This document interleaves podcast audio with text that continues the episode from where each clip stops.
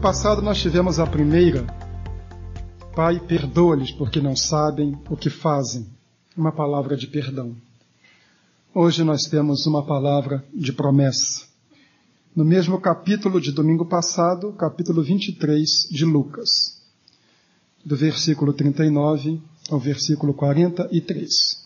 Lucas 23, 39 a 43. Por favor, abram sua Bíblia neste texto. As crianças estão saindo para o cultinho. Esqueci-me de avisar. Um dos malfeitores crucificados blasfemava contra ele, dizendo: Não és tu o Cristo?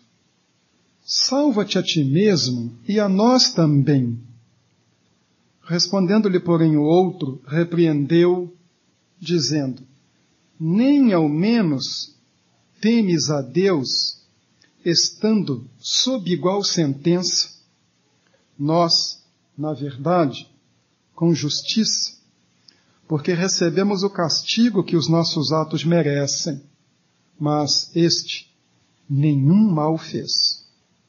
E acrescentou: Jesus, lembra-te de mim quando vieres no teu reino.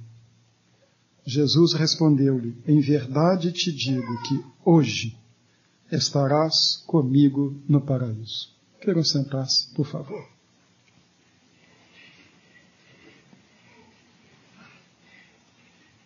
Esta é a segunda expressão pronunciada por Jesus na cruz. Em verdade te digo que hoje estarás comigo no paraíso. A primeira palavra que nós vimos domingo passado foi uma palavra de perdão.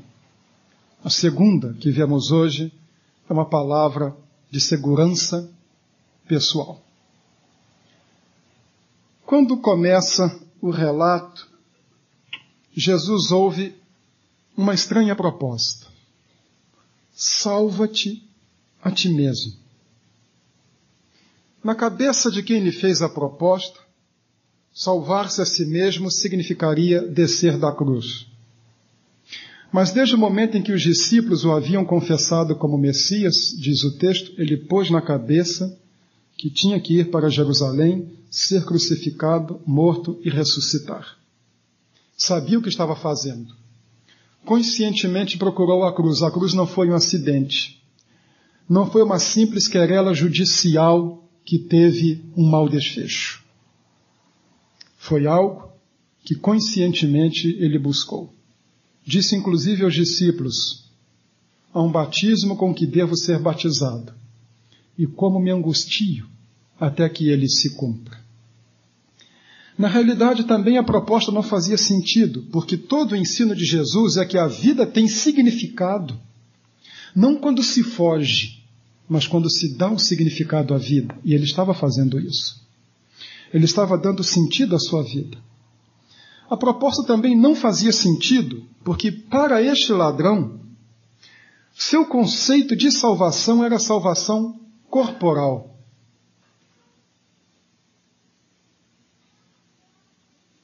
Era de salvação do sofrimento. E Jesus estava ensinando não salvação do sofrimento, nem também pelo sofrimento, mas salvação no sofrimento. O sofrimento faz parte integrante da vida cristã. Aquela pregação que diz: siga Jesus e seus problemas desaparecerão, ou pare de sofrer, tem um notável descompasso com o ensino bíblico. Se alguém quer vir após mim, negue-se a si mesmo, tome cada dia a sua cruz e siga-me. Ele não só tinha uma cruz no fim do seu caminho, mas colocou também uma cruz no caminho de cada seguidor seu. Por isso que o teólogo alemão Dietrich Bonhoeffer disse que o Cristo crucificado só pode ter seguidores crucificados. Não há como descer da cruz e não há como evitar a cruz. Muito da pregação contemporânea é autoajuda e não evangelho. É Laí Ribeiro e não Jesus Cristo. Ela ensina e anuncia o trono, sem anunciar a cruz. Ela promete um mar de rosas e camufla todo o sofrimento. Mas não é isso que está no ensino do Evangelho e nem no exemplo de Jesus. Salva-te a ti mesmo. Curioso, era isto exatamente que ele estava fazendo morrendo na cruz. Ao morrer na cruz, ele estava salvando o significado da sua vida, salva-te a ti mesmo e a nós também, e também oferecendo salvação para os outros. Se não houvesse cruz, não haveria salvação. Se a primeira palavra que nós vimos domingo passado foi uma palavra de perdão, esta é uma promessa. E é uma promessa que é feita exatamente porque existe a cruz. Não existe cristianismo sem cruz. Um grupo esotérico de Brasília, por favor. Um grupo esotérico de Brasília propôs num programa de televisão da Rádio Globo a substituição da cruz por uma elipse. A cruz para eles era símbolo de vergonha e a elipse era um desenho perfeito. Falava de perfeição, de harmonia, de pacificação do indivíduo com o cosmos. A cruz fala de vergonha, de dor e de sofrimento. E ela é o melhor símbolo do cristianismo, porque nela nós vemos aonde chega a maldade do homem e nós vemos aonde chega a graça de Deus. Ela é necessária. E nela está uma das mais profundas promessas que o coração humano pode ouvir. Em verdade, em verdade te digo, hoje estarás comigo no paraíso. Quero chamar a atenção para dois aspectos do nosso texto. O primeiro, o pedido do ladrão. O segundo, a resposta de Jesus. São dois ladrões. A tradição deu um nome aos dois, de onde não sei. Um se chama Gestas e o outro Dimas, o bom ladrão. Ora, não existe bom ladrão. Quem já foi assaltado sabe que não existe ladrão bom, todo ladrão é ruim. E por incrível que pareça, não estou brincando, Dimas se tornou o padroeiro dos ladrões. Precisamos de um padroeiro dos assaltados, que existem muitos. Mas lá estão os dois, e no início os dois estão zombando, não apenas um, os dois. Está se cumprindo o que fora dito oito séculos antes em Isaías 53, 12. Entre os malfeitores foi contado. Tanto a cruz não é acidente que seus detalhes estão particularizados lá atrás, oito séculos antes. Mas de repente, um desses ladrões cai em si. Compreende o que está acontecendo. Por obra da graça de Deus, a ação do Espírito Santo, ele entende que algo de diferente acontece naquele momento. E o que faz? Primeiro, ele censura o amigo. Tu, nem ao menos temes a Deus, estando na mesma condenação? No texto grego em que o Novo Testamento foi escrito, há uma ênfase no tu. Mas tu, logo tu, tu não temes a Deus? Quem és tu? Que autoridade tu tens? Como é que tu estás zombando? Quem és tu para dizer alguma coisa deste homem? Tu não tens o menor temor de Deus? Primeiro, ele para de compartilhar com o um amigo da zombaria. Depois, ele se vê como pecador. E aqui começa a grande mudança. Nós merecemos. É o que ele diz. Nós, na verdade, com justiça, porque recebemos o castigo que os nossos atos merecem. Nós estamos aqui justamente. Nós não somos inocentes, nós somos culpados. Ai, como é difícil achar gente culpada. Eu fiz trabalho de capelania, trabalhei com presos em Brasília. A coisa mais difícil era achar um preso, eu sou culpado. Quando eu trabalhava no Rio como seminarista, a igreja da qual eu era membro fazia trabalho também penitenciário. Só tinha gente boa. Por que você está aqui? Ah, foi o meu sócio. Ah, foi a minha mulher. Não, alguém fez uma armadilha. Nunca alguém era culpado. Como havia santos ali. Mas este homem diz: não, nós merecemos isto. Nós somos culpados. E depois ele inocenta Jesus. Mas este nenhum mal fez. Também uma explicação no texto grego literalmente está assim: Este não fez nada fora do lugar. Ele pôs todas as coisas certinhas. A vida dele foi toda certinha. Ele não tem um ato colocado fora do lugar. Tu não tens o menor temor de Deus de estar blasfemando deste homem? Mas não cessa aí. Ele rompe com o amigo, censura o amigo, inocenta Jesus e de repente volta-se para Jesus e faz-lhe um pedido. E que pedido? Jesus, lembra-te de mim quando vieres no teu reino. Analisemos um pouquinho o seu pedido. Primeiro, lembra-te de mim. Só isso.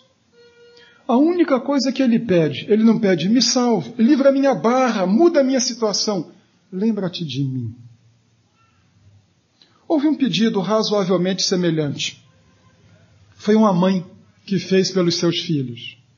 Lembra-te, lá no teu reino, de dar o primeiro lugar para o meu filho mais velho e o segundo lugar para o outro filho. Queria pouco, o primeiro e segundo lugares para os meus filhos. Este aqui não quer nem primeiro nem segundo lugar, ele não quer lugar algum. Ele só pede lembrança. Lembra-te de mim. Ele reconhece que não tem direito a nada. E este homem se torna um grande exemplo. Ele não tem mérito, ele não tem virtude.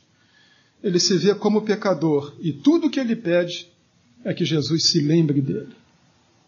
Mas não é apenas isto, porque a expressão traz uma palavra muito significativa: teu reino.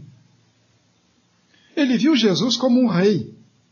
E se havia alguma coisa que Jesus não parecia, era com um rei.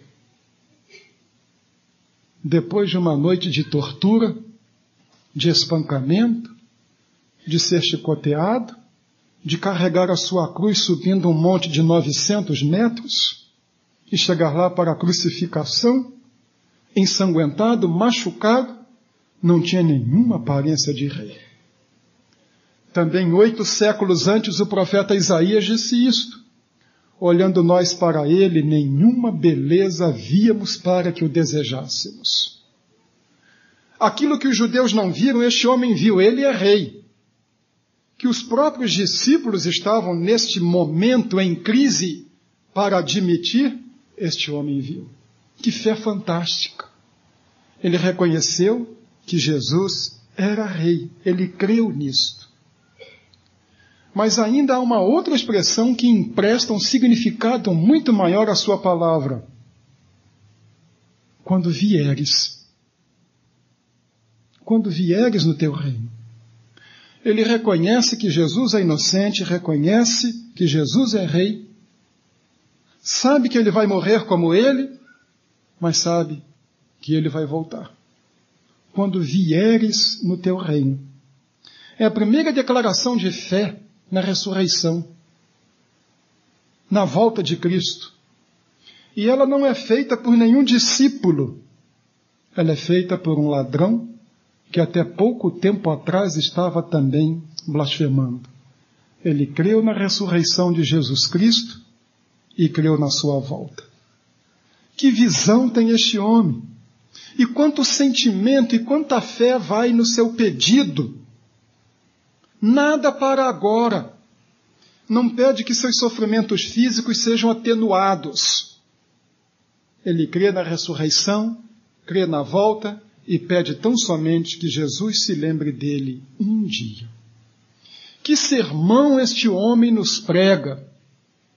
O reconhecimento de que Jesus é Rei de que triunfou sobre a morte, no dizer de Paulo, foi feito as primícias dos que dormem, que virá um dia e que poderá, na concepção do homem, para nós não poderá, se lembrará, poderá se lembrar dos que creram nele. Aqui está a fé deste homem. Mas o último e segundo aspecto é a resposta de Jesus. Começa com uma palavra que é um idiomatismo na língua grega, em verdade. É como se estivesse dizendo: olha, o que eu vou dizer é certo, é líquido, é verídico, vai suceder. Eu não estou jogando palavras fora. O que eu estou dizendo é real, é em verdade, é certo. E que resposta? Primeiro, hoje. Esta é a primeira palavra. Hoje estarás comigo no paraíso, mas hoje. Não é depois de algumas reencarnações para melhorar, porque afinal de contas tu foste um ladrão. E até alguns minutos atrás tu estavas blasfemando de mim. Então, meu amigo, tu tens muitas coisas para pagar, precisarás vir repetidas vezes. E um dia tu estarás comigo então no paraíso, mas é hoje. Não é, olha, depois de algumas cerimônias religiosas que serão feitas, então tu estarás em condição de adentrar o paraíso. Não. Não é, olha, depois de algumas velas acesas, algumas orações ditas por ti, depois de várias intercessões, tu poderás entrar no paraíso. É hoje. Sem purgatório, sem reencarnação, sem cerimônias religiosas, sem velas, sem sono da alma. Não é, olha, a tua alma vai dormir alguns milênios até que eu volte. É hoje. E este é o tempo de Deus, o hoje. Por isso o autor de Hebreus dirá alguns anos depois, hoje, se ouvirdes a sua voz, não endureçais os vossos corações. Porque a proposta de Deus é o dia de hoje. Este homem se arrependeu e teve fé. E porque se arrependeu e teve fé, recebe esta promessa: Hoje estarás comigo no paraíso. Quem se arrepende e crê tem direito a esta promessa. Dentro da resposta de Jesus, a outra expressão é comigo. Hoje estarás comigo no paraíso. Para os judeus, o mundo dos mortos, chamado de Sheol, era um mundo de sombras, de penumbra, o mundo incerto, chamado de mundo da incerteza ou mundo das sombras, um mundo de tristeza, o salmista pergunta no Sheol: quem te louvará? Era um mundo de indefinição. Mas para o cristão, a vida no além é um reino, e um reino com Cristo. Não é um lugar nevoento. E não é um lugar com um preposto, com um secundário. Olha, fica aqui com os anjos, ou fica aqui com alguns mais bem iluminados, até que, terminando a tua caminhada, tu chegues à minha presença. Hoje estarás comigo. A salvação não é outra coisa a não ser para estar com Cristo. E hoje. Uma terceira expressão na palavra de Jesus. Estarás comigo no paraíso. Quando o Antigo Testamento foi traduzido para o grego, que era uma língua universal, como o inglês hoje, e havia mais judeus fora da Palestina do que na Palestina, esta versão chamou-se Septuaginta, tradução do Antigo Testamento para o grego. Os tradutores do Antigo Testamento para o grego, ao falar do Jardim do Éden, lá no início, em Gênesis, usaram a palavra paraíso. É esta a palavra que está registrada por Lucas. A promessa de Jesus ao homem é de que o homem estará no paraíso. O homem estará no Éden. O homem estará restituído à sua situação original. Este homem é o nosso primeiro cristão autêntico. Ele é o nosso ancestral na fé. Ele é o primeiro homem salvo pela cruz é o primeiro em cuja vida a cruz produz o impacto de transformação e mudança de destino. É o primeiro a ter a vida eterna assegurada por causa da cruz de Jesus Cristo. E agora cabe uma pergunta: por quê? Primeiro, pela misericórdia de Jesus. Como vimos domingo passado, a primeira palavra é um pedido de perdão. E não há nos lábios de Jesus uma queixa, uma blasfêmia, uma maldição. Há apenas expressões de misericórdia. Esta é a razão fundamental. Nosso Salvador, nosso Pai Celestial, é um Deus de misericórdia e se relaciona conosco não na base do que merecemos, não na base do que somos, mas relaciona-se conosco com base na sua misericórdia. Depois, porque creu. Este homem creu de todo o coração. Como eu disse, Jesus parecia tudo menos um rei. E ele creu que Jesus era rei. Creu que tinha um reino. Creu que ressuscitaria. Creu que voltaria porque se arrependeu também. Entendeu que vinha procedendo erradamente. Muitas pessoas têm uma admissão de fé meramente intelectual. Realmente eu acho que Jesus é um grande vulto da história. Mas continua com a vida como antes, isto não tem nenhum impacto no seu viver. Este homem, quando entendeu isto, foi porque se arrependeu. Arrependimento e fé caminham juntos. Se da parte de Deus é a misericórdia, da parte do homem é arrependimento e fé. E este homem se arrependeu e creu. Mas não apenas isto. Este homem se arrependeu, creu e pediu: Lembra-te de mim. Salvação não se compra. Salvação não se paga. E também salvação não vem por hereditariedade.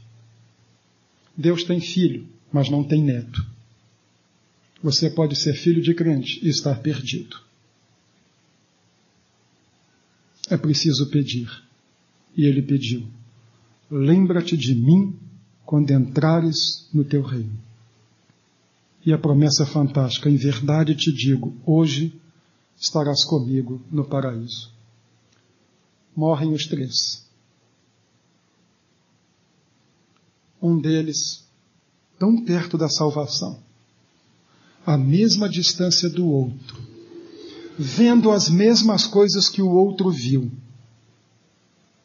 ouviu as mesmas coisas, viu o mesmo procedimento de Jesus, mas manteve o coração endurecido. Morrem os três. Um parte para ser o maior vulto da história o maior homem de todos os tempos, aquele de quem diz Paulo: todo joelho se dobrará nos céus e na terra. Um parte para entrar no paraíso, e outro que teve a mesma oportunidade. Perdido estava, perdido viveu, perdido morreu, perdido continua. Esta história e o desfecho, particularmente para este homem que se salva, desmente uma frase que nós ouvimos muitas vezes na boca do povo brasileiro. Ninguém pode ter certeza de sua salvação. É muita arrogância uma pessoa dizer isso. Quem são vocês para dizer que vocês estão salvos? Dizer que ninguém pode ter certeza é chamar a Cristo de mentiroso, porque ele deu certeza. E deu certeza a um ladrão. Em verdade te digo que hoje estarás comigo no paraíso. É possível ter certeza da salvação. É possível ser salvo. Um ladrão teve esta certeza. E um ladrão alcançou esta salvação. Você não é um ladrão. Você não é um malfeitor. Mas você precisa da salvação. E você pode tê-la. E não precisa voltar dezenas e centenas de vezes e não precisa que cerimônias de corpo presente, de sétimo, trigésimo, de ano, sejam constantemente oferecidas por você. Basta crer. Este é o método de Jesus. Isto foi o que Jesus pregou. Quem crê será salvo. Quem não crê já está condenado. Cristo oferece uma salvação por toda a eternidade. E você pode ter esta salvação por toda a eternidade. Mas o trágico desta história é que estes dois homens estavam ao mesmo alcance de Jesus. Tiveram a mesma oportunidade, mas manifestaram atitudes diferentes para com Cristo. E um partiu, perdido para todo sempre. E outro partiu, com esta promessa, a mais profunda promessa que um ser humano já ouviu. Em verdade te digo que hoje estarás comigo no paraíso. Esta é a promessa que diz respeito também a cada um que crê. Você também pode ter direito a esta promessa e também pode ter esta certeza na sua vida. A certeza de que seus pecados foram perdoados. A certeza de que foi aceito por Deus. E a certeza da vida eterna com Cristo nesta noite, eu quero convidá-lo a imitar este homem que compreendeu o seu pecado, rompeu com o passado e voltou-se para Cristo e, num ato de fé, lhe pediu a salvação. Se você quiser, Cristo lhe dá. Se você não quiser, você não a terá o seu destino final será escrito por você. O pedido ou a indiferença? O desejo ou a acomodação? A resposta é sua.